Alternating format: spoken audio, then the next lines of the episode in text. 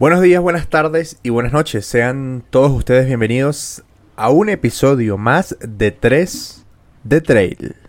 El podcast donde la cerveza y el trail running envían solo buena energía y fuerza a la gente en La Palma y a las montañas de las queridas Islas Canarias. Qué complicado. Qué situación tan fuerte que están viviendo ellos allá, ¿no? Wow, es que yo todavía no puedo creer que hace, hace como unas cuatro horas paró de hacer erupción el volcán y lleva dos días y medio haciendo erupción sin parar. Yo lo que puedo leer hoy es que eso va a durar como dos meses. Mm, eso fue lo que, lo, que leí por ahí. Me parece muy, muy complicado, muy bueno. Obviamente estamos de acuerdo en que es muy complicado, pero creo que esto en particular tiene algo que es demasiado eh, complejo y es que tú sabes lo que va a pasar y ves cómo se acerca demasiado lento, ¿sí? O sea, es saber que, no sé, el cálculo es que mañana o pasado mañana tu casa se va a incendiar. O sea, saber eso, digamos que sí, puedes hacer algunas cosas, pero nada para evitarlo. Súper complejo eso. Sí, digamos que, por ejemplo, hay, hay un tema y es como está muy, eh, muy duro todo, pero hay algo muy bueno, por ejemplo, y es que no, no se cobró ninguna vida. O sea, hmm. eh, ya se sabía de tiempo atrás que, esto iba a comenzar a pasar. Comenzó a pasar y ya estaba completamente evacuada la zona. Y, bueno, simplemente e, es, raro porque hay una cantidad de, fotos y cosas eh, donde se ve la gente es simplemente como espectadores, o sea, viendo cómo, cómo la lava viene y arrasa con todo, con todo. y no puedes hacer más nada. No, mirar, mirar el espectáculo de la naturaleza, entre comillas. Sí, sí, sí, sí, es, un espectáculo que destruye, pero... ¿Qué está pasando? Es, iba, iba a recomendarles exactamente un documental que vi en, eh, esta semana de eh, incendios en Estados Unidos. No sé si, si lo han visto. Se llama. es, el nombre de una. De, un pueblo que quemó. Pero es absurdo y es lo mismo. Es exactamente lo que dice Andrés. Sabes que tu casa se va a quemar, te paras a unos metros a ver cómo se quema y no puedes hacer nada. Y, literalmente se, se, fue un incendio que inició como en una colina y por los vientos que no tenían presupuestados, no, no habían, se empezó a mover a unas velocidades absurdas, empezó como a las 6 de la mañana y a las 10 de la mañana ya había avanzado y, arrasó con un pueblo entero. Sí, yo estoy, Lo aquí leyendo, ya, les digo. Yo estoy aquí leyendo en, Twitter, en este momento, hoy siendo martes en la noche, eh, dice en directo, este... Eh, Dicen directos, una nueva boca del volcán emerge en La Palma. ¿Sabes cuántas bocas no, sé, si es directo, o sea, no sé si es... Acuérdate que Twitter, eh, cuando habla directo, habla de, de tendencia, ¿sí? No de, no de live como tal. Este, no sé cuántas bocas tenían, la verdad no... Tenía siete bocas haciendo erupción al mismo tiempo, güey. Puta. Qué y Juan, Juan, marica, ¿tú te acuerdas de ese lugar? O sea, es? que eso, eso es lo que más me, ha dado un poco de sentimiento y todo. Eh, comenzando en el faro de Fuencaliente, que es donde comienza la ultramar carrera más vulcania, eh, uno sube 21 kilómetros y llega a un lugar que se llama El Paso. Ahí, ahí en el Paso, más o menos a un kilómetro, quedan las bocas de ese volcán que está haciendo erupción.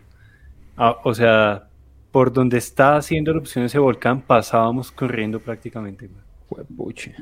No, o sea, es que es ahí, ahí. Eso es un. no, no. Y me puse a leer. Es un volcán que tiene siete bocas y que eh, está presupuestado que van a caer más o menos unos. como el doble de, ríos de lava. Van a caer hasta. pues hasta que lleguen al mar. Y nada lo puede tener. Qué, salvaje eso y qué, muestra del planeta de, sí, como de decirnos, de recordarnos que está vivo, ¿no? que es un animal vivo, todas las cosas que han pasado y que, y que uno todavía no, no entiende que está viviendo sobre un animal y tiene que cuidarlo para que no acabe con uno antes. Sí, sí, sí, de acuerdo.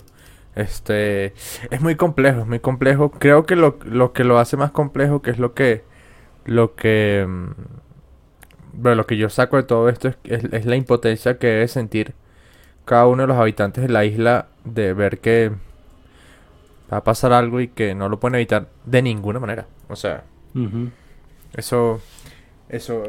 yo no sé, yo no sé. Si ahí vean bien esta foto. Si la han visto por ahí en redes. Sí, la he visto. Y aquí está el, el, joven ahí está esperando por. O sea, está mirando, literal. Estaba esperando, sí, una, una persona. Es una vaina que no es de no creer, de no creer, de no creer. Creo que, creo que también obviamente nos, nos, nos afecta o nos, nos genera más atención por el hecho de, de, que en esta isla se corre pues la Transvulcania, que es una carrera que ustedes dos quieren mucho, y que yo he visto particularmente que em, muchísimas organizaciones de carreras grandes del mundo eh, han mostrado su apoyo a Transvulcania. De hecho, ah, voy a ver si lo consigo. Eh, vi un post muy, muy, me pareció muy bonito. Eh, déjame ver si, si, es el que yo pienso que es. De, una, de una organización que dijo, seríamos unos estúpidos si nos pusiéramos a postear algo sobre nosotros ahorita. Eh, como que hoy, hoy todo, todo gira en torno a Transvulcania. Voy a, voy a buscar si lo lo que pasa es que Transvulcania en esa isla es como, no sé. Eh, no sé cómo, no sé cómo se llama la Copa de Fútbol de aquí de Colombia ahorita. La Copa Águila, Postobón. La Liga algo. Mustang, no, esa no era. La, no, la Liga Betplay se llama, creo. Bueno, ah, la Liga de, Fútbol Profesional Colombiano, donde juegan los mejores equipos de Colombia, yo creo que es comparable lo que es Transvulcania para la isla de La Palma allá. O sea, es que es lo mejor en términos de deporte que puede pasar al año. Es lo mejor. Lo mejor que les puede pasar a ellos es, ese evento. Y, pues por eso es que es tan, reconocido y que tiene tanto valor. En este momento yo creo que le envían la misma cantidad de, de fuerza, de energía a los organizadores de la carrera que además iban a hacer el evento ahorita en octubre y quién sabe qué vaya a pasar con eso que al, gobierno y a, esas entidades de La Palma. O sea, le envían, es como proporcional. La Palma es tan, la Transvulcania es tan importante como el gobierno de La Palma, creo yo. Estoy, estaba buscando la, la, cuenta, la cuenta de, de, o sea, a ver si encontraba a qué carrera me refería, pero no la, no la encontré. Eh, pero me encontré algo bien particular, ya se los voy a mandar por el grupo para que no, no, no, sabía de esto. Pero bueno, continuemos. Eh, Acabo de mandar el link ahí para que lo vean del documental que les digo, se llama Paradise, in, Llamas. Véanlo, eh, va, va, a quedar acá en los, en los comentarios, pues en los links del episodio. Está en Netflix. Súper, súper recomendado. Es impresionante. Eh, bueno, muchachos, ¿qué más hay para decir? Hay que decir que el próximo 31 de octubre vamos a estar en San Pablo de Borbur. San Pablo, de, Borbur. Tuve la confusión de Pablo y José. Eh, participando en Borbur Trail Running en dos distancias, George en 21, Juan y yo en 10. Eh, disfrutando, conociendo ya por ahí hoy alguien, eh, un amigo de la casa, me preguntó sobre los peajes allá. Quiere decir que al parecer se va a inscribir. Sí, claro. Este, entonces, bueno, está bueno eso, está bueno. Eh, que nos puedan acompañar y, vivir este evento que es uno de los cuatro eventos que va a haber ese fin de semana en, en, el, país, Colombia. país y es el único que es nuevo. Sí, sí, señor. hay que apoyar, hay que apoyar, hay que apoyar. Y, y mira que es un privilegio correr en esos paisajes allá en Boyacá. Yo que he estado por ahí cerca. Sí, Yo, yo estuve viendo por ahí fotos y todo sobre las montañas que nos contabas en el episodio pasado. Uf, marica. Muy, muy, muy bonitas. Súper, súper bonitas. Así son lugares, son lugares Estamos animados. con mucha historia. Con mucha historia y que y que merecen tener un evento de estos por allá y que sería chévere que algún día en, las, en los pueblos de esa zona del occidente de Boyacá se lograra hacer lo que pasa en Transvulcania, hablando de los dos temas al tiempo, que la gente se personalice tanto este deporte allá, que lo coja como suyo y que, y que sea, que sea un, un gran atractivo, porque potencial tiene todo y montañas también, entonces hay que crear esa cultura y la cultura se crea apoyando desde el inicio. y es poco a poco, ¿no? También. Mm. Este, de, exacto, de a poquito. Entonces, bueno, ya vamos a estar. Acá abajo queda toda la info para que la revisen. Si quieren ir o tienen alguna pregunta, nos cuentan y con muchísimo gusto. Eh, pues nada, los vamos a ayudar, ¿no? Porque la idea es contribuir. Contribuir. Eh, vienen muchas cosas. De, de octubre a final de diciembre vienen muchas cosas. Eh, ya, ya, bueno, sabemos que el Sunset está andando, ya después hablaremos de eso eh, más, más adelante. Hubo muy buen feedback del episodio anterior.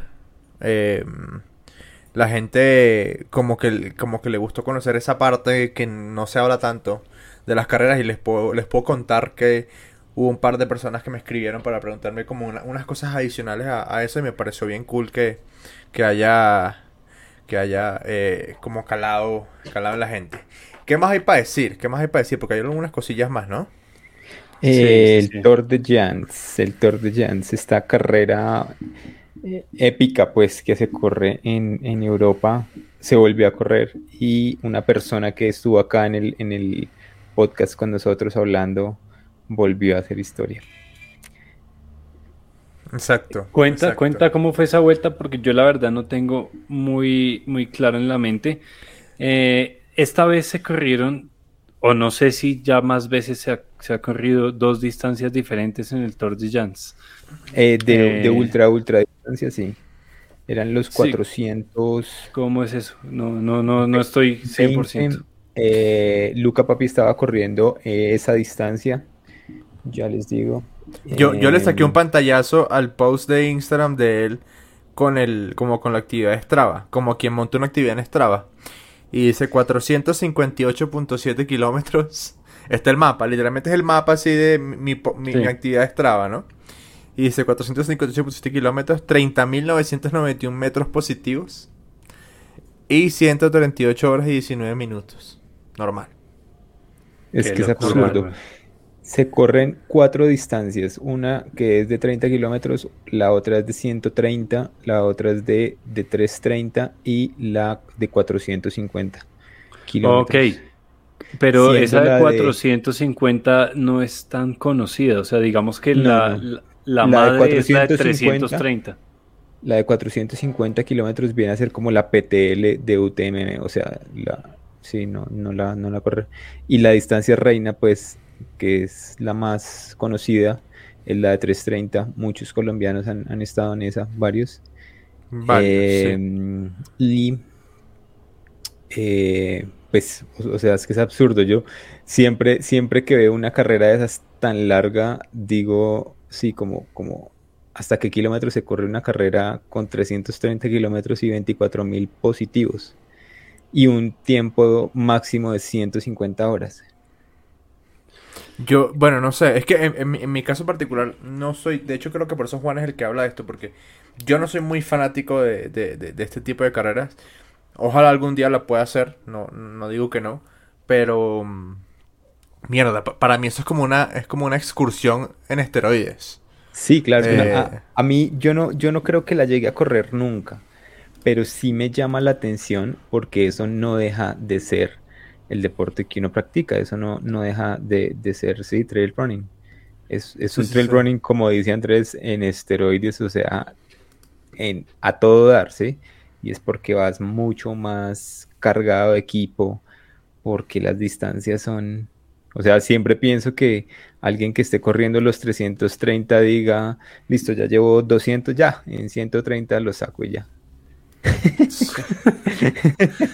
sí, pero pero muy raro porque los dos respondieron una pregunta que les iba a hacer y contestaron lo opuesto a lo que yo creía. Eh, Juan dijo que tal vez él nunca la correría y yo creía que Juan sería el tipo de persona que sí lo haría. Y Andrés dijo que tal vez un día la correría y yo creo que creía lo contrario, ¿no? A mí, a mí sí me gusta el, tema como de caminar largo y todo, pero ya, ya de ahí es demasiado largo? otro cuestionamiento y es sí cuánto, cuánto está bien hacer de, en, un, en una sola tirada, ¿sí? Porque estos manes, y recuerdo lo que nos, decía Luca Papi en, en, la entrevista, y es que la vez que hizo, no, no recuerdo, como las dos o tres vueltas a, a La Palma. no, a la Gran Canaria. A, a, Gran Canaria había dormido como dos horas en cuatro días, algo así. Sí. En una banca. Sí, en una, banquita ahí como de, un, de una estación. Exacto. Sí, eso me parece a mí brutal. Yo no sé tampoco, la verdad, no sé si un día llegaría a hacer algo así, así de largo. Primero, pues primero lo primero, ¿no? Y así como, como todo, primero toca hacer 100 millas. Y si uno ve que en las 100 millas le sobra algo de pronto, lanzarse a algo más largo de 100 millas. Y yo no sé si un día me escribiría una de 200 millas, por ejemplo. Ya una de 100 millas te escribirías, por ejemplo. Ya, casi. algún día, algún día, algún día. Algún día, claro. ya, ya, llega el momento, ya, ya, ya llega el momento. Em, bueno, a ver. ¿Qué más hay para decir? Porque hay, hay varios. Hoy es un episodio como medio mix, ¿no? No, no. Tal vez no hay un tema así, así, así, sino. Como a ver un conglomerado de cosas. Algo, algo de que tiene que hablar George. Bueno. Ah, esta em, semana, sí, sí, sí. Sí, tenemos esta semana un evento. Me parece, me parece cool este tipo de cosas, de eventos que pasan en el mundo eh, del trail y que son, que son como para, para unir comunidad en medio de todo, ¿no? El, el evento lo hace Sunto, se llama Sunto Vertical Week y hoy leí algo muy curioso, hoy ayer por la noche que estuve haciendo ahí como unas preguntitas en, en Instagram. Y esta vez es la primera vez que van a hacer el Sunto Vertical Week en verano. Entre, comillas en verano, hablando de, Europa, de Estados Unidos. ¿Qué es, el Sunto Vertical Week? Es, es un evento eh, apto para todas las personas que tengan Sunto en el mundo. Y em, lo que hay que hacer es que uno participa por países. Pero digamos, tú participas en el país en el que te encuentras. Entonces, digamos, Andrés no podría participar por Venezuela, sino por Colombia. Em, y lo que hay que hacer es, entre todas las personas del país, sumar la mayor cantidad de metros de desnivel positivo eh, durante los siete días de la semana. Entonces todas las actividades suman de correr, no ciclismo. Y, em, y al final de la semana simplemente eh, Sunto saca como unas estadísticas de los países que más escalaron metros de desnivel positivo en, mm. en la semana. Lo que pasa es que siempre lo hacían en, febrero. Y entonces en febrero siempre los ganadores eran Noruega, Finlandia, eh, los países escandinavos porque allá se hace mucho esquí. Y el esquí también entraba dentro de la semana del Vertical Week. Entonces esos países siempre ganaban. ¿Y por eh, qué? O sea, no, no, no le encuentro... El... O sea, no, no, en serio. O sea, ¿por qué? ¿Qué ventaja tienen? No, pues estaban como en, la plena temporada, entonces lo que querían con hacer como una edición de verano es ver si la gente allá en esos países es tan activa también cuando no hay nieve. Mm. O sea, porque está Killian.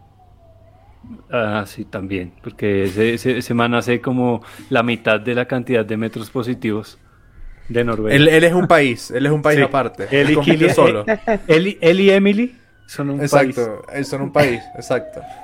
Este. Entonces, nada, es una, una, semanita interesante. Es, es, solo para la gente que tiene asunto, obviamente. Lo cual me parece completamente lógico. O sea, sí, claro. me parece súper bien. Me parece súper bien que sea, que sea así, que la marca se, se preocupe por, no sé, como por generarle algo de, de, de, de Mm, ¿cómo se dice?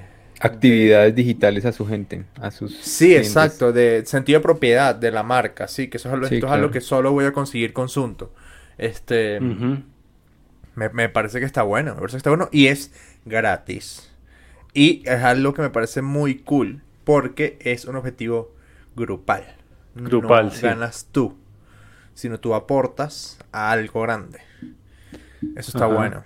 Y, sabes que sabes que me gustaría que ocurriera más tal vez que así como es un evento grupal y que el país compite, pues que todas las pequeñas organizaciones de Sunto en todo el mundo también se unieran.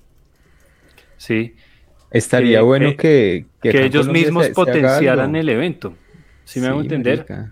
No sé, Sunto Argentina, Asunto Chile, Asunto Mira, Colombia, estoy viendo Asunto España, estoy, viendo Asunto España y Asunto España sí lo está haciendo. Voy a revisar acá, Asunto México, mientras tú sigues hablando. Asunto México pareciera que Nanáis. No, el último post Asunto México es el 31 de diciembre del año pasado. Eh, oh, oh, oh. Asunto, ah, Asunto Colombia y no. Asunto Perú. Asunto Perú, ejemplo. Asunto Perú. eh, no, conoce a nuestra coach, ok. Eh, no, Asunto Perú no. ¿Quién más? No, no, hay, no hay ningún Latinoamérica, creo. Asunto Ecuador. Asunto Chile, Asunto Argentina, bueno. No, existe.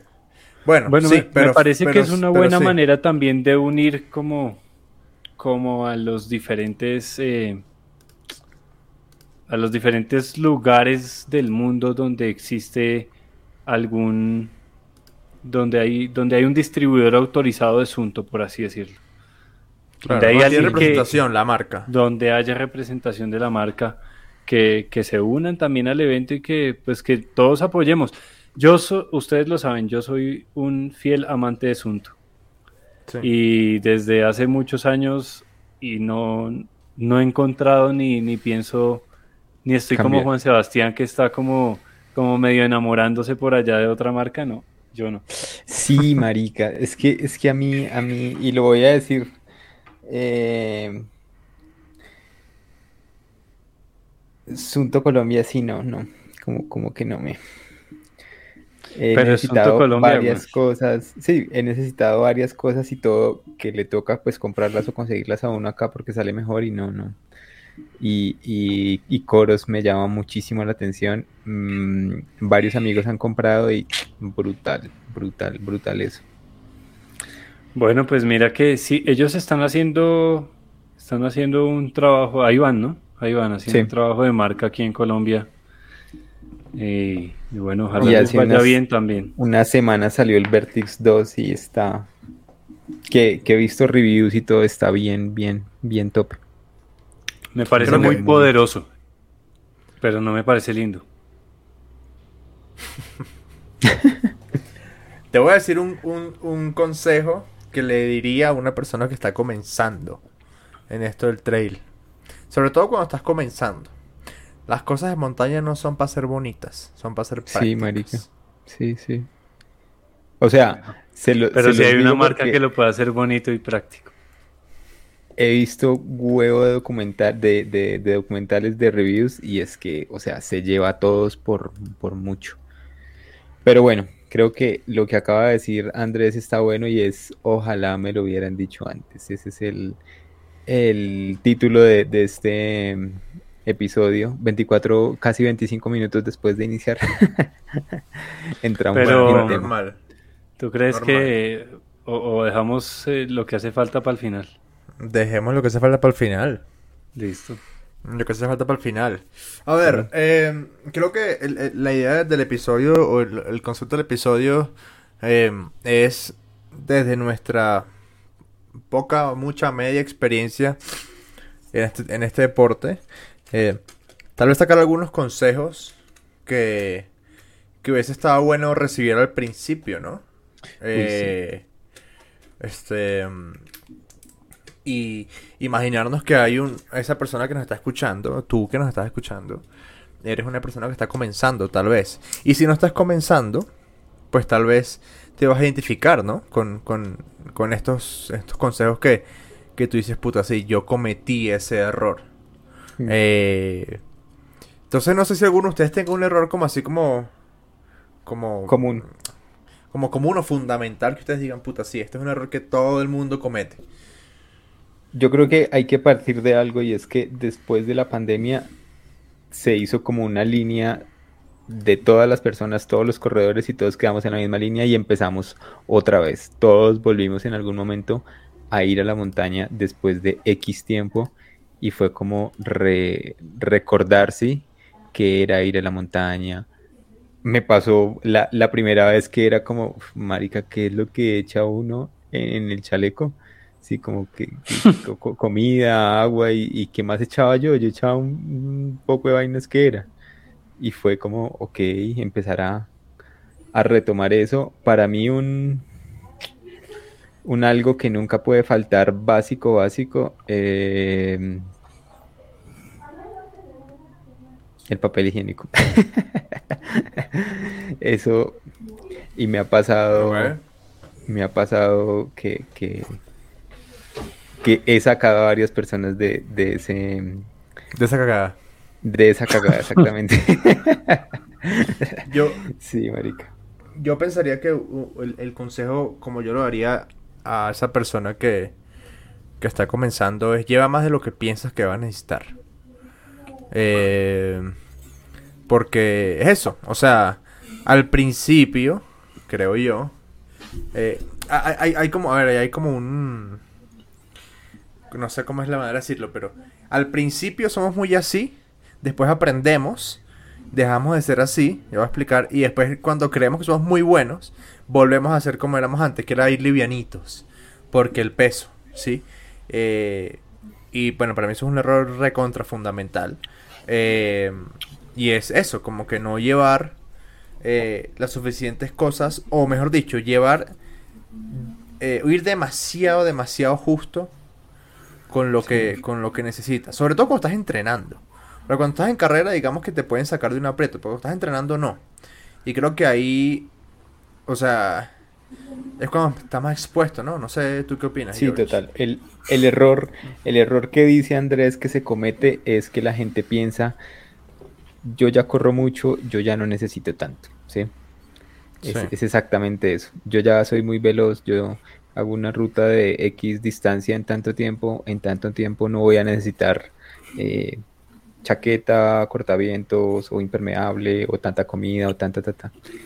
Y ese día va y les pasa lo que no les ha pasado nunca y se quedan. Exacto. Bueno, pero, pero igual ahí, no sé, digamos, yo tengo una visión ahí un poquito diferente. Y es que, digamos, yo tengo aquí muy cerca el acceso a muchos senderos.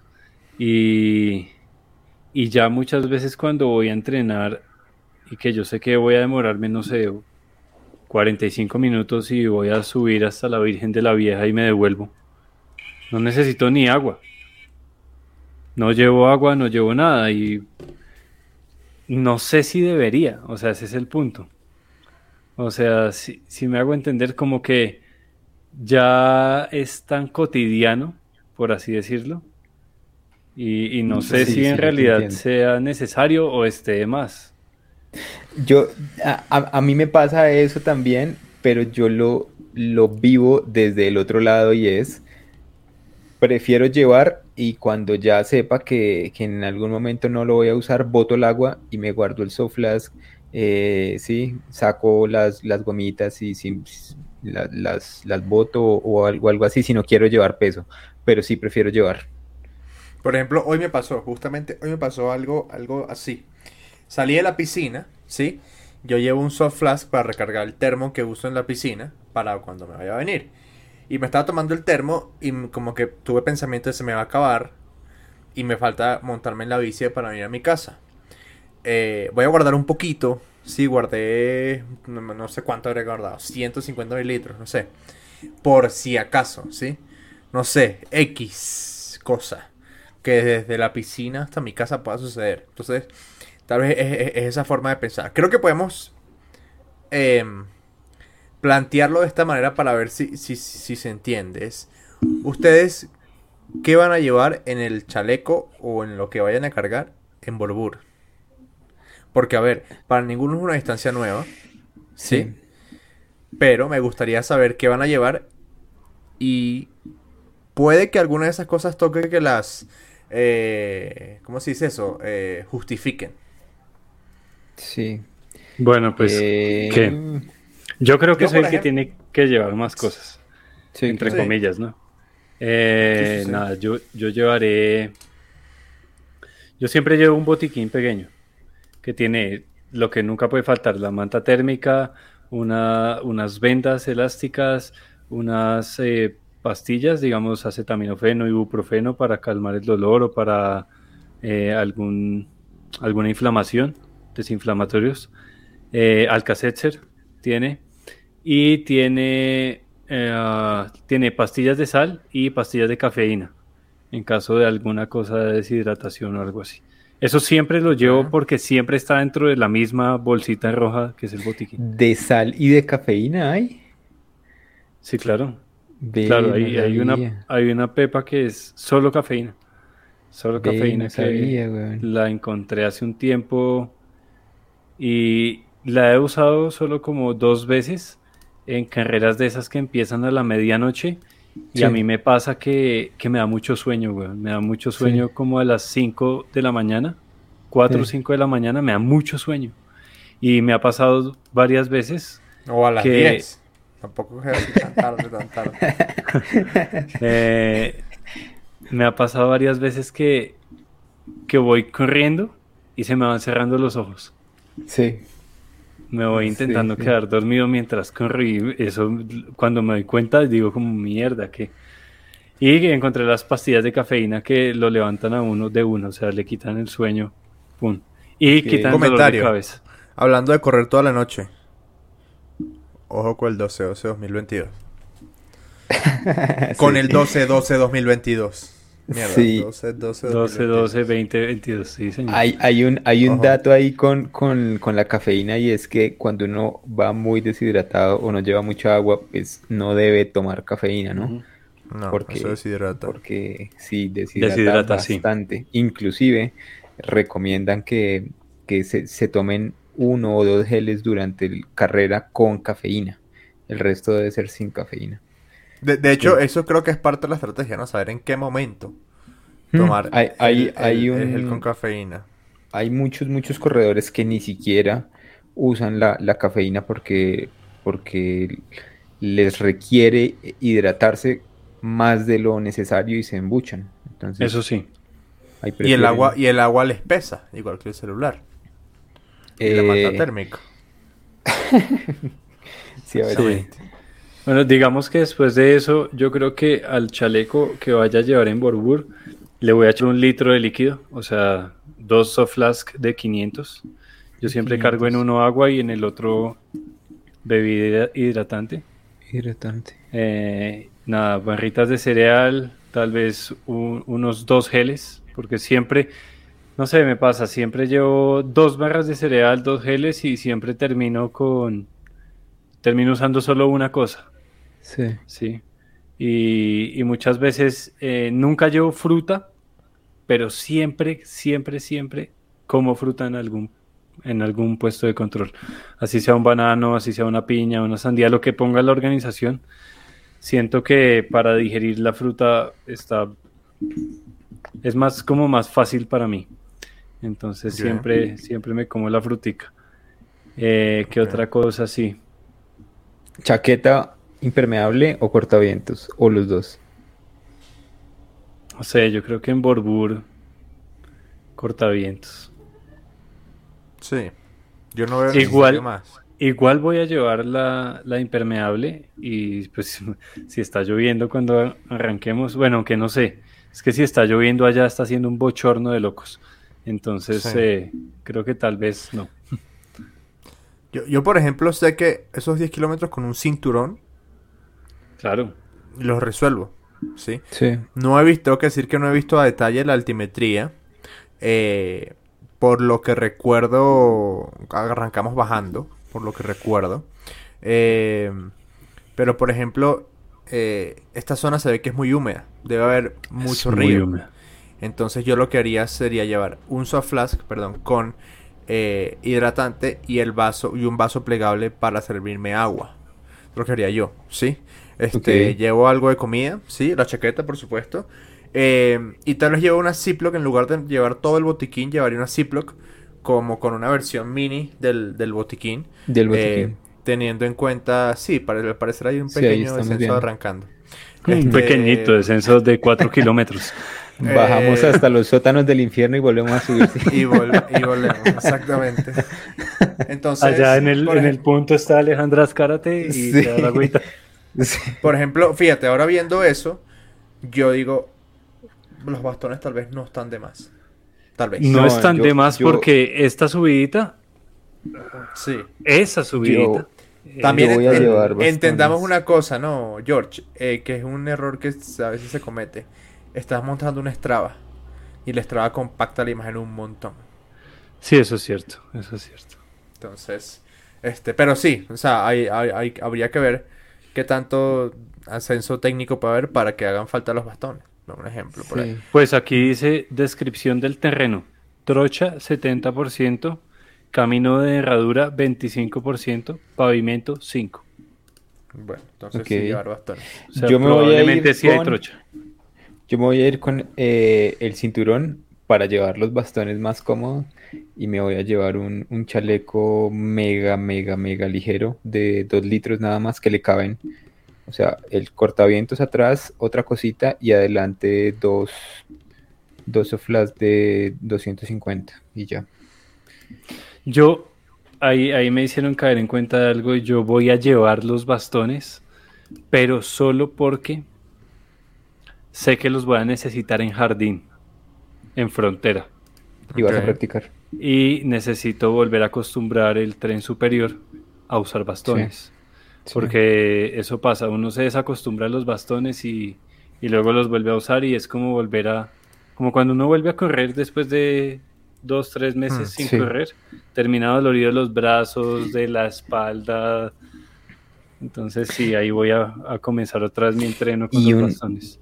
Un datazo para todos, pues, que yo creo que ustedes lo hacen también, es siempre lleven un soft flask de reserva vacío. algo vacío, un recipiente vacío, algo.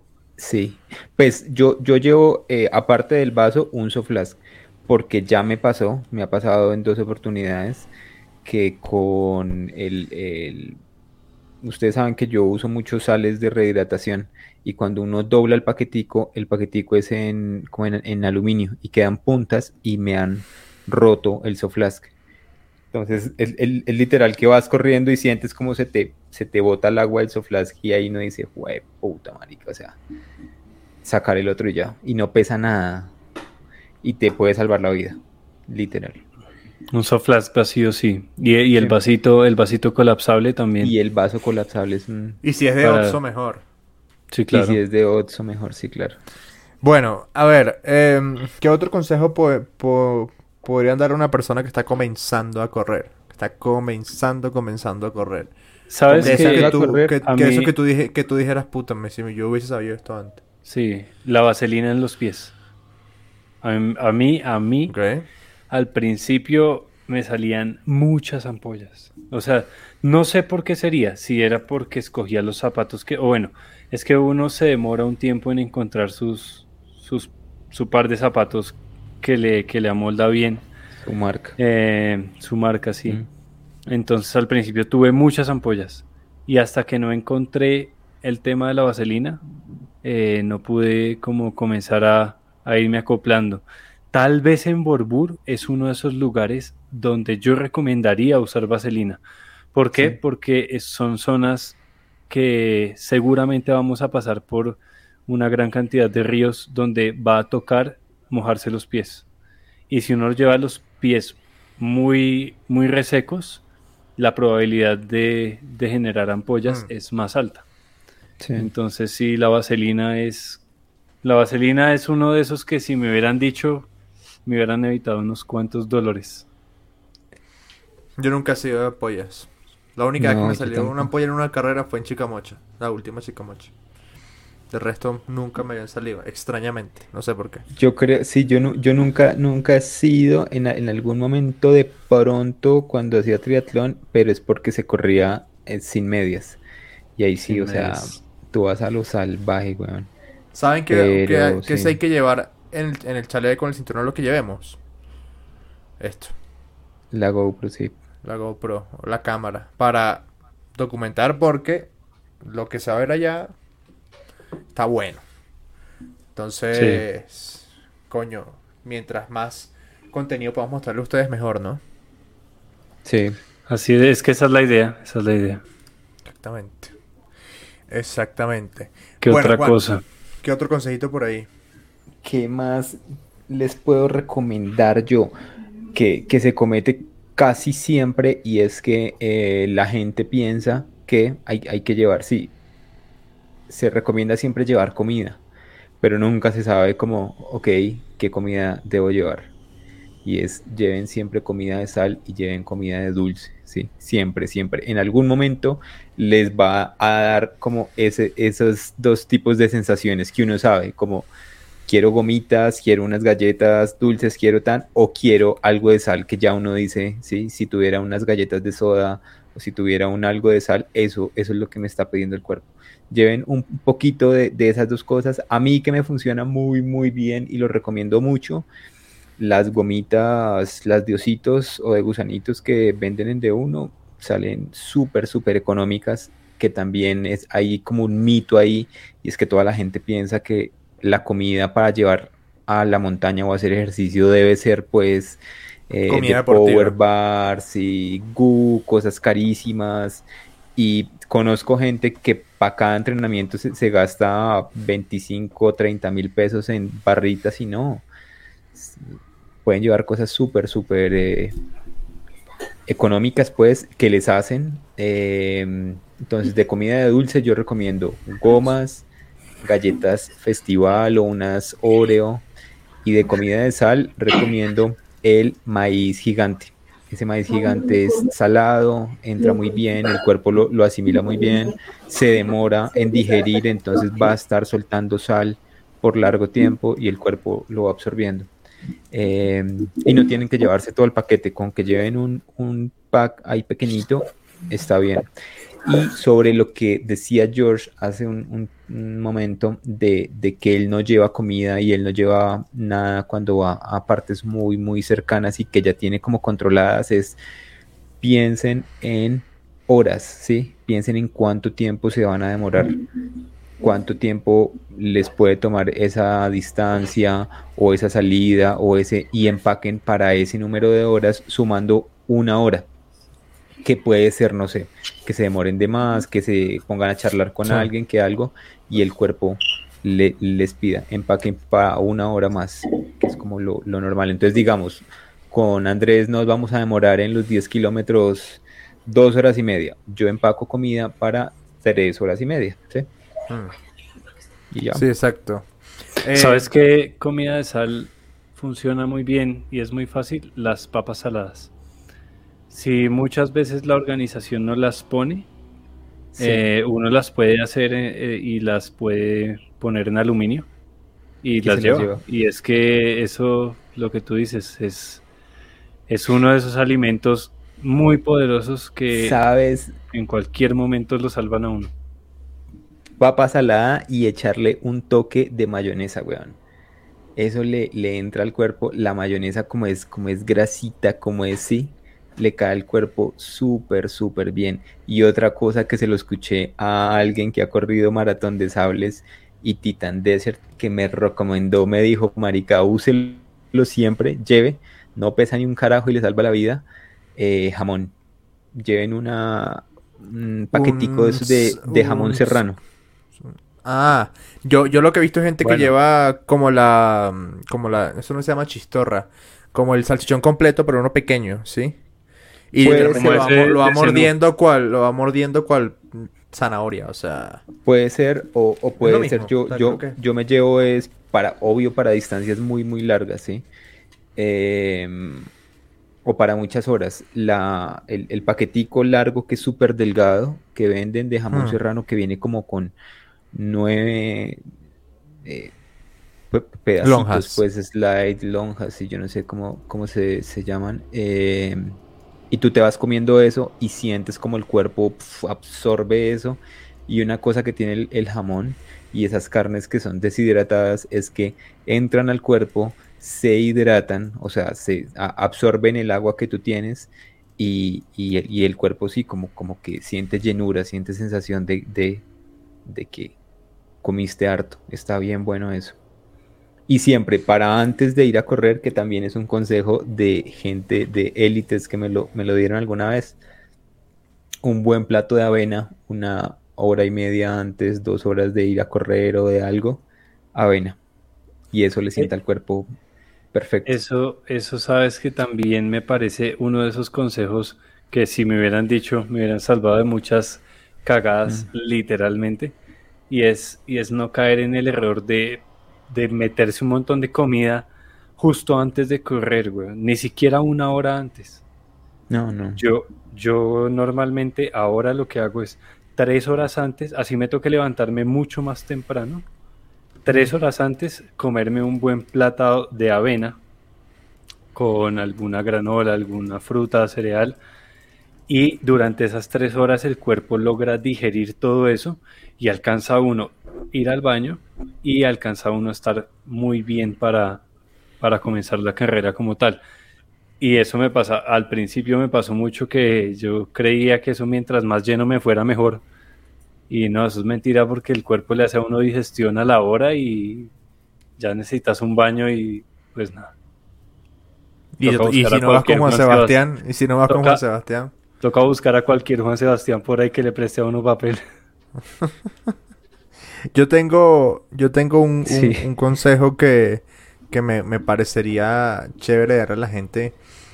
A ver si, si se entiende. Y es que me gustaría que, supieran que los kilómetros no son puntos que acumulas. Eh, ¿En qué sentido? Eh, los kilómetros son... el kilómetro es simplemente una medida de distancia lineal, ¿sí? Pero Tú puedes hacer en 5 kilómetros. 5 kilómetros completamente diferentes. Completamente diferentes. Entonces, deja de pensar en kilómetros. Eh, de hecho, cuando, cuando nosotros damos esos consejitos previos a, a, las primeras carreras, les decimos olvídense del reloj, olvídense de la distancia, disfrútenlo, o sea, salgan a, a, disfrutarlo. Ese era uno de los consejos. Los kilómetros no son puntos que acumulas. Y el segundo consejo, que yo creo que es muy mental y que la gente eh, a la gente le cuesta entender eso o le cuesta asimilarlo y es que uno tiene que hacerse amigo del sufrimiento. O sea, no puede ser corredor de montaña y no saber sufrir. Porque si tú en todas tus carreras de trail la pasas, o sea, nunca te pasa nada, la pasas bien, algo estás haciendo mal.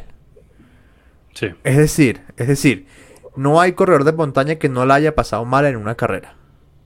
Y marica, es que ahí, pones, ahí pones un tema que es muy jodido y es, yo no sé si es que uno no es amigo del sufrimiento o más bien no, le, no sabe lidiar con situaciones adversas, ¿sí? Sí, claro. Creo que... si uno corre en montaña, o sea, sabe, sabe sufrir, ¿sí? es que ya de por sí correr en la montaña es una situación adversa. O sea, el, solo meterse ahí pero, pero ya una situación adversa y que la gente no la sepa llevar mentalmente, creo que eso es lo que no le gusta a la gente. Porque es, muy raro y eso, eso se define casi que en las, las primeras idas a la montaña. Y, creo que todos conocemos gente que va a la montaña y dice de entrada, no, esto no me gusta. Ya, no me gusta. No es que yo creo, yo creo que existe como, como una línea, ¿no? Cada quien tiene la línea más lejos, más cerca, ¿sí? Por ejemplo, conocemos gente que, no sé, que no le gusta ensuciarse los zapatos, mojarse los pies, ejemplo. Eso, eso es, eso para mí es plastilina 1. O sea, eso, eso te lo dan el primer día. Esa es la inducción. Em, pero, por ejemplo, eh, a mí me ha pasado. Eh, no sé si, a ustedes les ha pasado, pero cuando comienzan a tener una molestia en un pie, o sea, en un lado, un pie, rodilla, tobillo, etcétera, en un lado, ustedes comienzan para compensar, comienzan a forzar el otro y les terminan doliendo los dos. ¿sí? Pero pero el punto es, ¿dónde está tu línea en la que tú ahí decides ver cómo lo arreglas para seguir en lugar de retirarte. Sí, o sea, eh, el punto es ese, como que tienes que aprender a lidiar con eso. Eh, y entender que, o sea, no, como que no rendirte tan fácil cuando la cosa se pone fea. Sino más bien, go for it. Ojo, hasta cierto punto, ¿no? O sea, no es, no es, ir, a, no es ir a matarte, pero eh, a, mí, a mí me pasó, por ejemplo, una vez en Chicamocha eso, creo que los últimos 30 kilómetros los hice compensando dolor con el otro lado y terminé dolorido fue del otro lado. Pero ahí hay, hay, como una situación controlada, ¿sí? Ahora, si tú sales a correr 100 kilómetros y en el kilómetro 12, 13 no puedes con una rodilla, o sea, es, tonto, es tonto querer terminar. Mm. Este... Es, tonto y a mí, pues voy a decirlo, me molesta esa gente que hace de que hace ver que el deporte tiene que ser un sufrimiento, porque no tiene que ser un sufrimiento, ¿sí? Y es lo, que, lo que dice Andrés, deben ser situaciones controladas, no hay que ir a matarse, ¿sí? No, no, es, no gana más la persona que llega a meta arrodillado y sufriendo y raspado y torcido, ¿sí? Porque llegó a meta, realmente no vas a ganar más que nadie, ¿sí? Llega en condiciones humanas, ¿sí? Llega como llevando la situación controlada, ¿sí? Te ganas, lo único que te ganas con llegar así tronchado y vuelto mierda es que tienes que no volver a, correr dos o tres semanas después de ese día. Sí, pero, pero, pero siento, yo no, yo no sé por qué hay como esa, ¿cómo se llama? Ese, se puede decir moda en parte y es que hacen ver como que el deporte de ultradistancia tiene, es, es como para mártires, puedo llegar a decirse. Entonces, vuelvo al tema de lo que dice Andrés, los kilómetros no son puntos, no, sí, no, no son cosas que te van poniendo en la cédula, no, nada, weón. Los kilómetros son una medida de distancia creada por el hombre. Uno realmente sale a hacer horas y las horas, pues, son normales. Hablaba hace poco con una persona que sabe mucho del tema y, me, y me decía algo que no, no muchos pensamos o si no se lo hacen caer en cuenta uno y es lo que ustedes hacen no es nada definitivo para el planeta, ¿sí? Si tú sales un día y no dejas de correr 100 millas, no pasa nada. A nadie. El mundo no se va a parar. El mundo no se va a parar, ¿sí? Y si acabas el día corriendo 100 millas, igual se va a hacer de noche y al otro día va a amanecer y toda la gente se va a levantar a trabajar y tampoco va a pasar nada. Entonces no pensemos que lo que, que lo que nosotros hacemos es como tan trascendental para el planeta y el universo. Sí, es, sí, sí. Es algo que nos gusta y ya. Sí, y bueno, también, bueno, yo, yo, yo, yo, lo, yo, lo, yo lo pongo así, es como lo digo muchas veces, las montañas no se van a mover. Y también, no fue hoy, verdad. No fue hoy, ya va a ser dentro de un mes.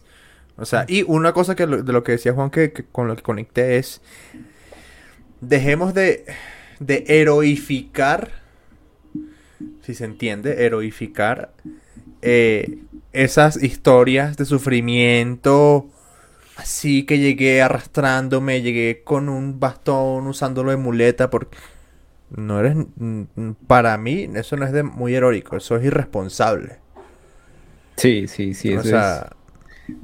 O también esas, esas personas que llegan con que uno dice como, ay, Diosito, con una rama, un, palo en una mano y una rama. Bueno, pero eso, son recursos. Que fueron, que fueron recogiendo. Sí, pero el tema, el tema es como, eh, o sea, en este momento no, no hay, no hay que, no, no hay que inventarse nada, todo está hecho, ¿sí? Y bueno, pero este por ejemplo, a mí, a mí me pasó Colombia, En este momento en Colombia, esos, esos eh, esos productos están a la, a la mano de la gente y son súper, súper económicos. Pero muchas veces no es porque la gente lo quiera así. No, muchas veces es porque la gente omite, ¿sí? Y vuelve a, conectar el tema de con el que iniciamos. Y es que la gente piensa que, no, yo voy solo a correr dos horas y eso no me pasa nada. Y vas y te tuerces en el, en el, a la media hora, en el punto donde ya es más fácil seguir hacia adelante que retornar. Y ahí es donde dices, puta vida, yo hubiera traído los bastones, ¿sí? O yo hubiera traído la pastilla que no traje, o yo hubiera empacado, ¿sí? El, y les digo porque nos pasó el fin de semana, weón. Y fuimos a un lugar, a una caminata, a donde nunca, jamás nos ha llovido. Se hace mucho frío, pero jamás ha llovido. Salimos con un sol, el cielo súper despejado y en un momento empezó a caer un aguacero. El aguacero.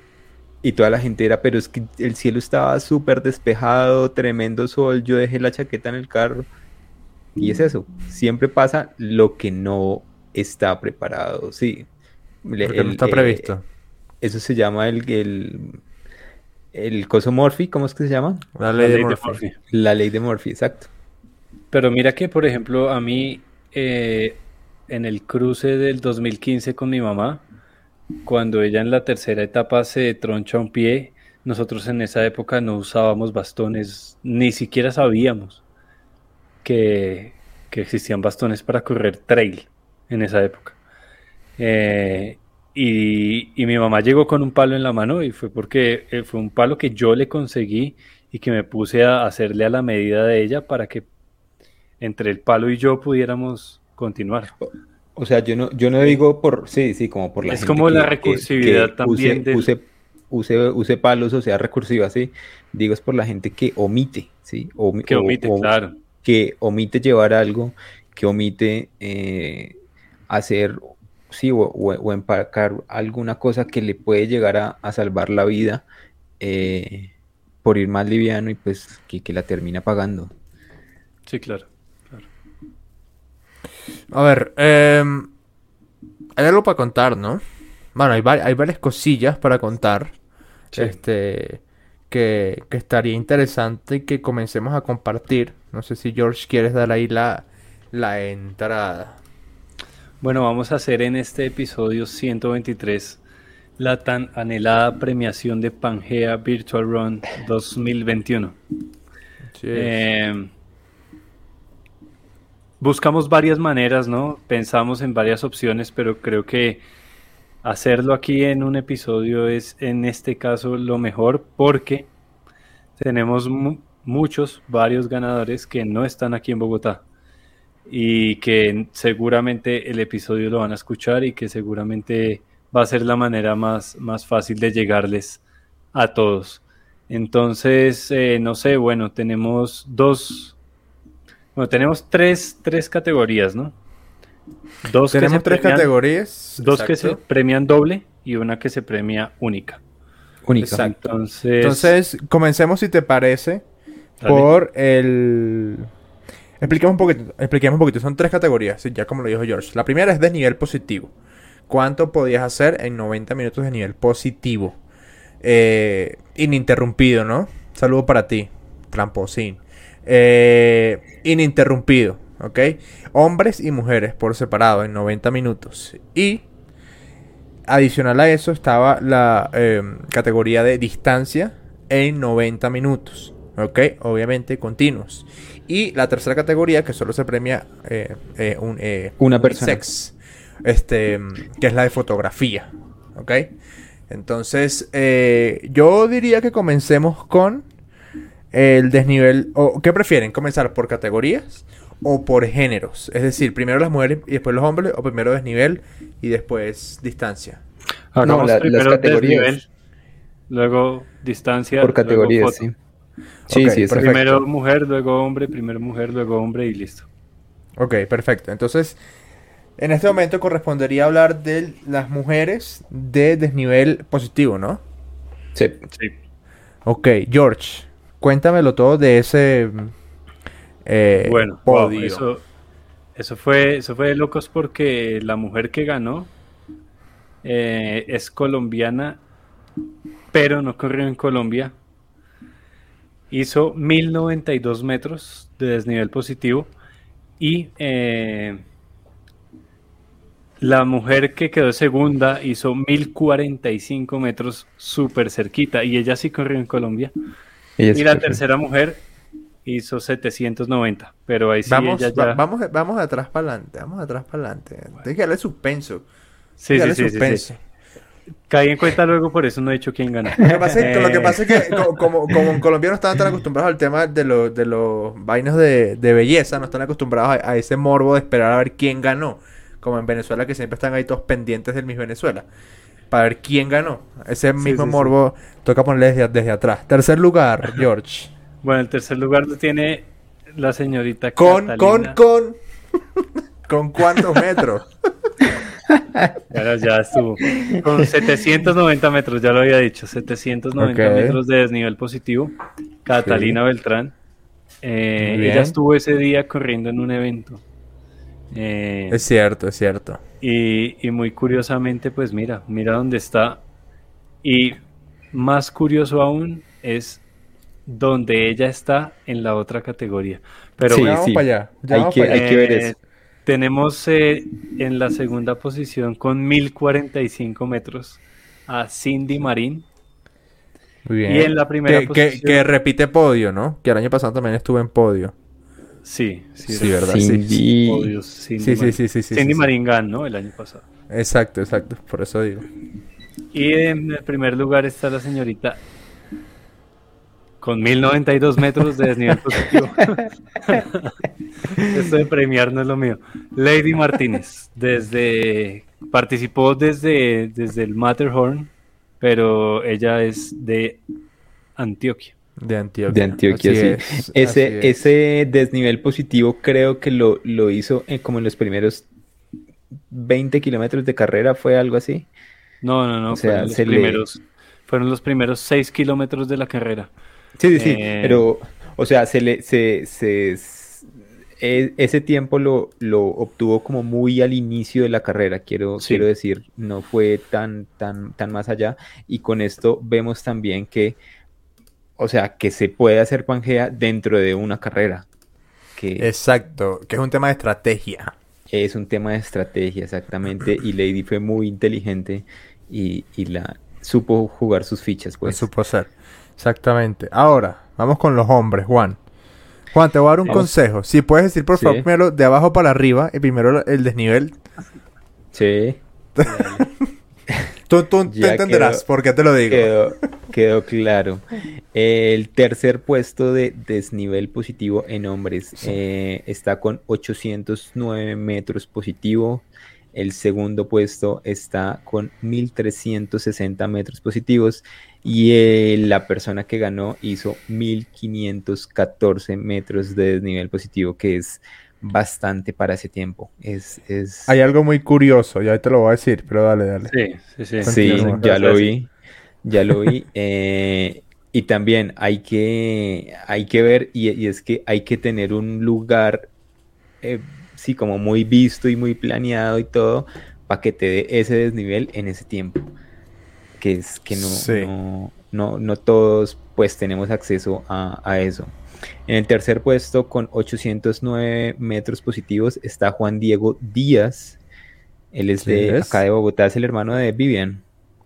Si no estoy mal. No lo tengo súper claro. estoy, casi, estoy casi, casi seguro.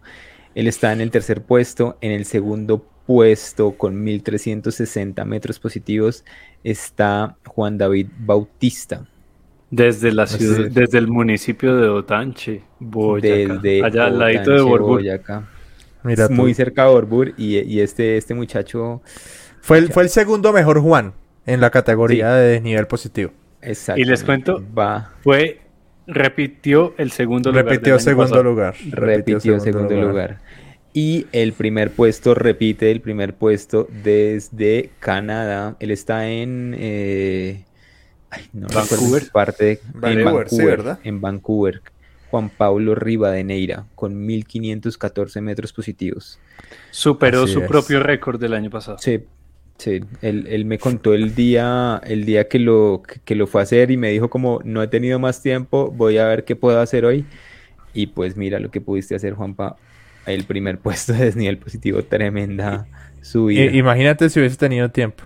Sí. Eh, entonces, bueno, Juan, Pablo Rivadeneira, que los tres son Juanes, era lo que obviamente los tres vimos, los tres se llaman Juan. Eh, son, eh, bueno, los ganadores, el podio del desnivel de este año. Y entonces Juan Pablo y Rivaneira, 1514 metros de nivel positivo, una marcota, una marcota, estamos hablando de 500 metros cada 30 minutos aproximadamente. Eh, y, Lady Martínez con 1092 metros de desnivel positivo. Fíjate que Lady, eh, haciendo referencia a lo que hemos hablado del de Cornell Water, Lady fue la tercera general de desnivel. ¿Sí? Si fuese una categoría mixta, hubiese entrado tercera. Y, Cindy Marín hubiera entrado cuarta. Cuarta, exactamente. exactamente. y, estuvieron ahí, Catalina y Juan Diego. Ahí, ahí, ahí. A, a 15, a 19, 19 metros. O sea, no es nada. Entonces, está bueno, está bueno eso. Creo que es una categoría muy interesante porque los unifica. O sea, no los unifica, pero creo que es una categoría en la, cual, en la que eh, hombres y mujeres pueden competir muy, muy, eh, a la par. Sí. Bueno, eh, George. Vámonos con, mujeres. Vas tú, Andrés. Ok, bueno, mujeres yo entonces. En distancia.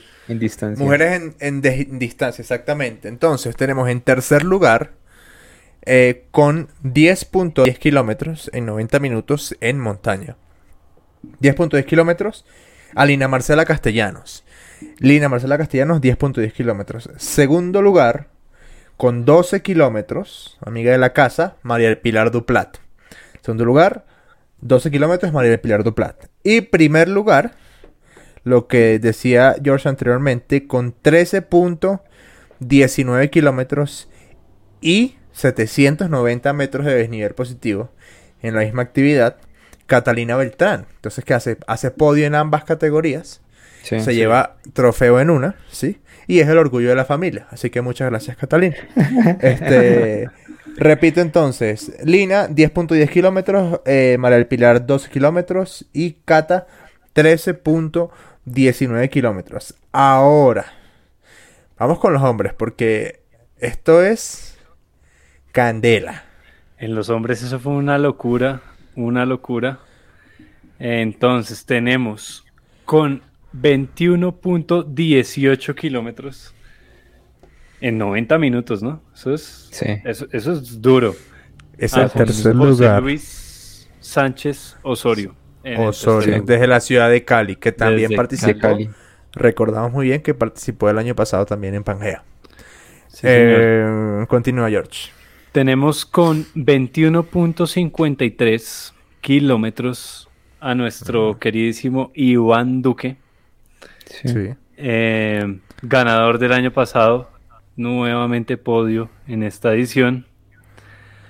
Y tenemos con 22.09 kilómetros desde Santo Domingo al señor Iván Román Melgarejo, que se lleva el, el nuevo récord de distancia de Pangea Virtual Run. Así Él está en República Dominicana, ¿no? En República Dominicana, en Santo Domingo, ¿verdad?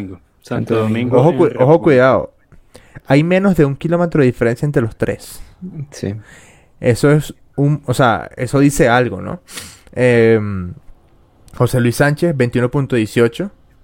Iván Duque, 21.53. Eh, lamentamos mucho que Iván Duque no haya podido ser reelegido como campeón de, de, de, la instancia de Pangea y probablemente tampoco vaya a ser reelegido el año que viene como presidente de la República. no lo Este. Y bueno, Iván, Iván, o fíjate que se repiten nombres otra vez, Iván, eh, 22.09. Que mierda, estamos hablando de nada, de 900, 910 metros de diferencia. Sí, pero sabes que te va a contar algo aquí, estaban mirando. Iván Melgarejo no se lleva el récord de distancia, sigue siendo de Iván Duque. el año pasado Iván Duque hizo 22-25. Ok. Es decir que... Por metros. Está, está, ahí a unos, a unos 140 metros. Se quedó Iván Melgarejo. Y pues ahí vemos también que una misma persona puede no, no, no irle tan bien haciendo lo mismo con años de diferencia. Sí, de hecho, la, única, que repite es Kata, ¿no? Y, si, si Pangea se corriera en el día del 12-12, Iván Duque vuelve y se la gana. o por lo menos por, exacto, por, distancia recorrida. por distancia recorrida. Este, un saludo para la policía de Carmen de Carupa. Eh, entonces, bueno, chicos, estos son los 12 eh, podios de, em, de Pangea Virtual Run 2021. a los ganadores, a estos cuatro ganadores, es decir, Lady, Cata, Juan Pablo, eh, Iván, van a recibir un trofeo en su casa. Ya tomaremos unas fotos y las montaremos, el trofeo. Pero falta una quinta parte del trofeo. Sí, señor. Y es la que hace que cierre el trofeo porque, bueno, si ustedes lo han visto en nuestras redes, la el parte más, como es difícil. Juan. Denme un momento, ya se los muestro. Ah, bueno, lo este tienes ahí. Vayan hablando ahí de la, de la foto, pues. Bueno, bueno. no sé, no sé si tienes ahí para que les mostremos aquí. Yo la tengo. Más o menos. Eh, ¿Tienes la última o las tienes? no, tengo la ganadora. Listo, vamos con la ganadora. Eh, es algo lindo, ¿no? Porque aquí se premia la, creatividad, se premia el tema de, que hay personas que no pueden en cierto momento de, su año o de su temporada intentar eh, hacer la mayor distancia o hacer el mayor desnivel por sus condiciones del momento, pero que igual quieren participar y quieren hacerlo pues hacerlo bien, hacerlo bien. Entonces, eh, ahí premiamos esto, ahí tuvimos, eh, como siempre, el aval de nuestro fotógrafo Juan Carlos y, llegamos pues todos al, al, mismo, al mismo punto. Muy curiosamente, este año sí llegamos todos a, al mismo punto sin, sin, sin discusión, sin, Sí, sí, sí, sí, sí. Y creo que es, lo que tú dices, es, una bonita oportunidad para quienes eh, no, lamentablemente no pueden tener la capacidad física, o no, lamentablemente no, no tienen la capacidad física para luchar por un premio eh, de rendimiento, pues pueden tener la oportunidad de pensarse una foto o algo bien hecho. Y de hecho, bueno, el año pasado que ganó Julián Becerra, él tampoco hizo podio en ninguna de las otras dos categorías, ¿sí? Eh, y creo que va de la mano. O sea, si tú estás buscando rendimiento, no te da chance de pararte a hacer la foto. Sí, sí eso es así. Eso es así. Entonces, este. Pues bueno, ya aquí tienes Juan el trofeo. Ahí está. Veámoslo. Este, este es el trofeo. Como saben, pues está compuesto por cinco partes. Ya les muestro porque es que se me, se me cae todo acá. Eh, son, cuatro, son cuatro montañas, ¿no? Cuatro partecitas. Y muy, muy curioso, pues, son como nevados, ¿no? Hmm. Este es el, trofeo que se va a, llevar cada uno y la persona que se gane eh, la fotografía se va a llevar el marco que contiene todo. La base, exactamente. Exactamente. Así que bueno, ya saben, chicos. Ahí pueden marcar la foto, ¿no? Ahí pueden marcar la foto. Sería el carajo. Exactamente. Muchachos, entonces, em, después de una deliberación, llegamos a la conclusión de que la fotografía ganadora, ¿sí? Eh, bueno, ajá, exacto. Eh, una última cosa. Las, eh, hicimos, nosotros hicimos un, un, podio de fotografías. Este. Y junto con Juan, Juan Chavarría, que es el fotógrafo de nuestros eventos y de nuestros shows, eh, pues nada, llegamos a la conclusión de que esa era la foto. Entonces, ¿la vemos de una vez? sí, de una. Bueno, esta es la fotografía, ya tengo que quitar a Juan de acá. Esta es la fotografía eh, ganadora de eh, la categoría fotográfica de Pangea Virtual Run 2021. Esta es la foto. Acá la estamos mostrando. Esta es la foto. Y la ganadora, que en este caso es una mujer, eh, la ganadora se llama Alexandra Coy.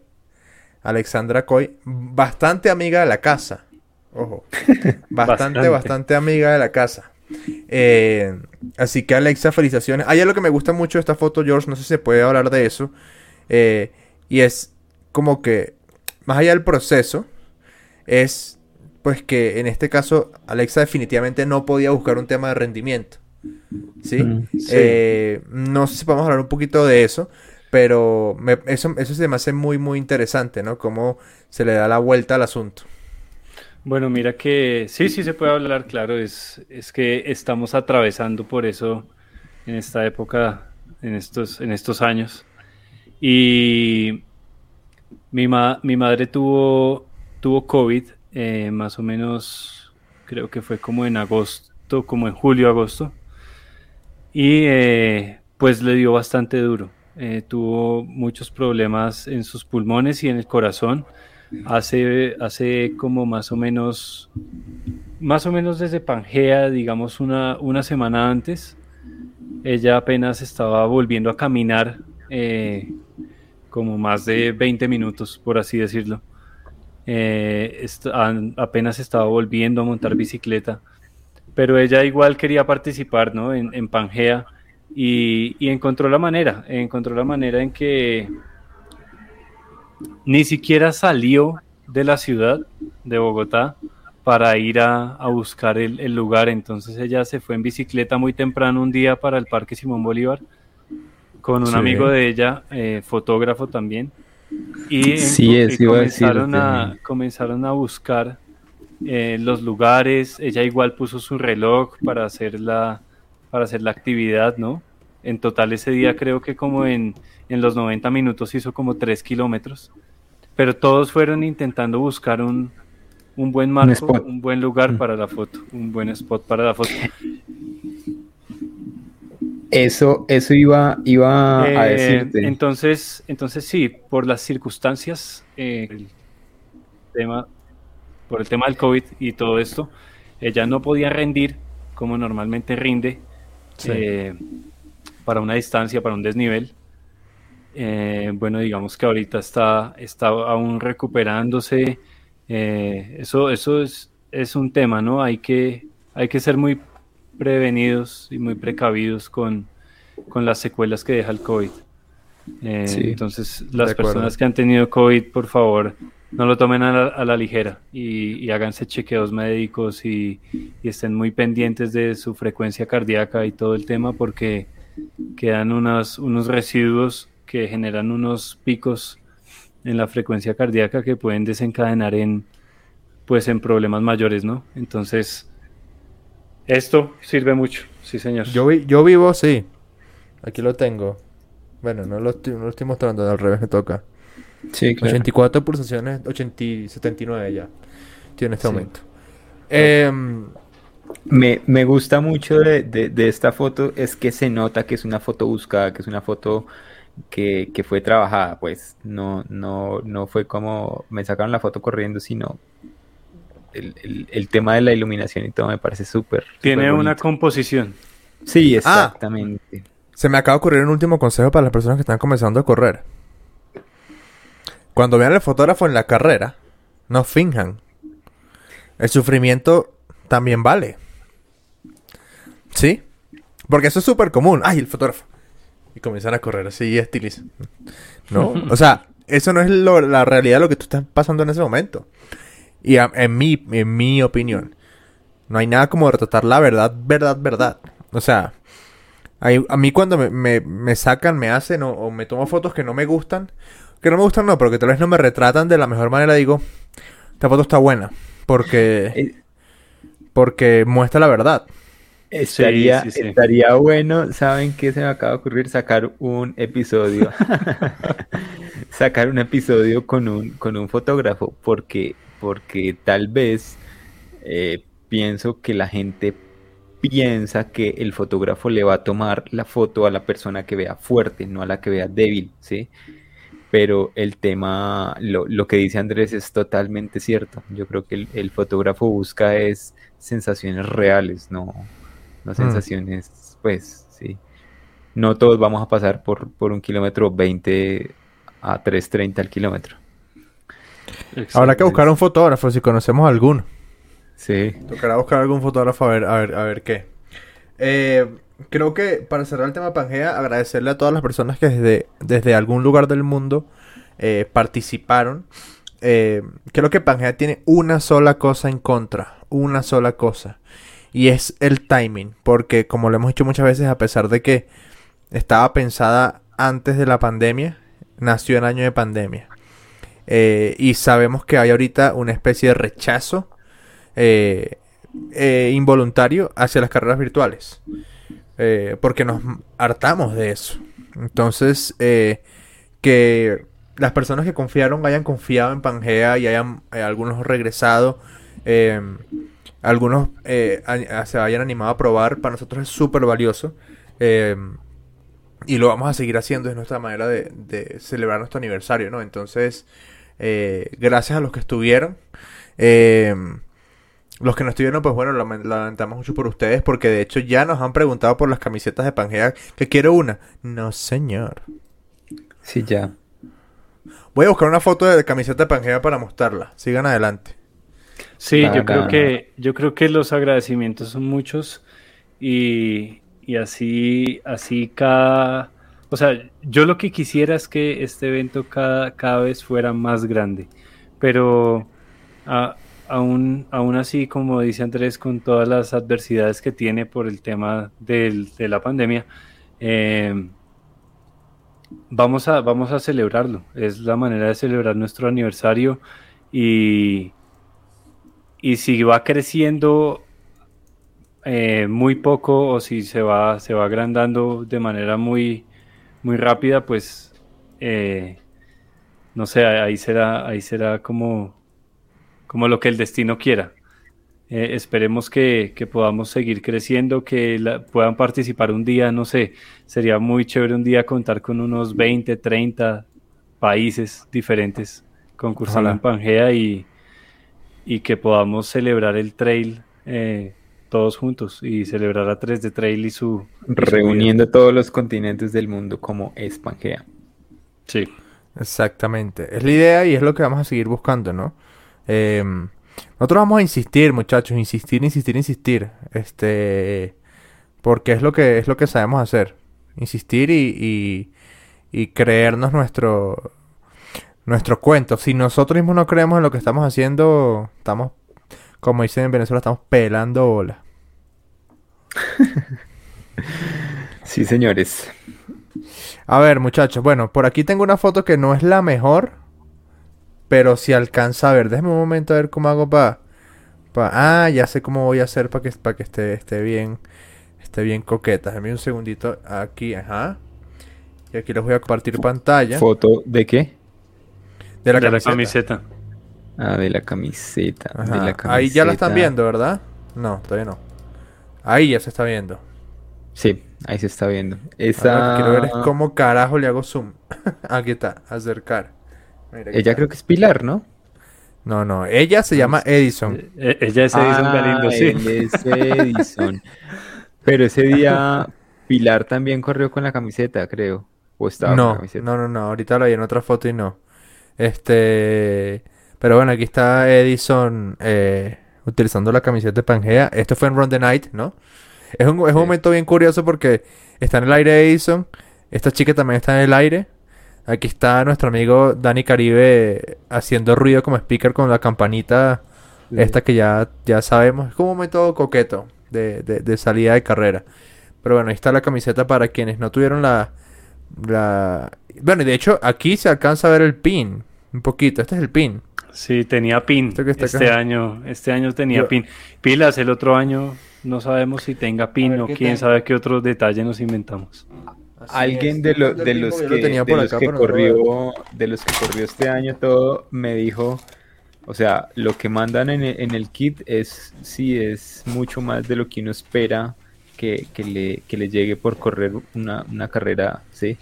Bien la camiseta, bien el pin, bien los stickers. El, dorsal el dorsal. Eh, nos han dicho y no es pues por nada que es de eh, muy muy buena calidad y que les encantó y es como el, premio aparte de todo lo que nos mandan en el kit es poder ir a correr. Oigan, y saben una cosa, aquí hago un Andrés, pilas, pilas con la siguiente camiseta de 3 de trail, pilas. Ojo, cuidado. Ojo, cuidado. Hice un Ojo, cuidado. De hecho, de hecho ya, ya yo estaba pensando qué, qué, es la, es lo que íbamos a soltar. Si tú quieres soltar eso, adelante. Yo iba, yo iba eh, a cuestionar si viene por ahí algún evento de, de 3 Trail o algo. Ah, no sé. ¿Quieren, quieren oh, chismear algo? No sé, ¿quieren chismear algo? ¿Quieren chismear algo antes que se acabe el año? O no sé. ¿Qué quisieran decir? Conversar. O no, o mejor no. No, no, no, bueno, no. Eh, no, sí, digámoslo. ¿Sí? Sí, digamos. Tenemos ganas, tenemos ganas de algo a final de año. Podemos decir sí, eso. así. Tenemos, tenemos ganas de algo cool para cerrar el año. y algo que no, que no hemos dicho desde hace rato es si ese marranito con bigote eh, ya le han echado harta plata, ya han hecho... Hay algo también que se va a hacer a inicio de año y es algo que no se ha hecho nunca en Colombia. Así es. Así es, muchachos. Eh, vienen muchas cosas, vienen es que si yo les pudiera contar, vienen muchas cosas, y cosas que a mí me tienen muy contento, pero bueno, poco a poco. Por ahora, Borbur, eh, Ante Frontera, Borbur, Sunset Race, eh, Eco Trail. Eco Trail. Eh, y ya, no puedo decir más por ahora. por ahora. Pero ya, ya podremos, ya podremos. Episodio número 123 de 3 de Trail. Hablamos un poquito sobre esas cosas que me hubiese gustado que me las hubiesen dicho antes de comenzar a correr. Premiamos Pangea y le enviamos toda la buena vibra que podamos a los a la gente, de, la de, La Palma. Sí, importante. Este, la naturaleza nos abruma y pues... Es así, no, es así. No somos nada ni nadie. No somos nada ni nadie. Como siempre, cuídense mucho, sean buenas personas y nos vemos la próxima semana. Abrazos para todos.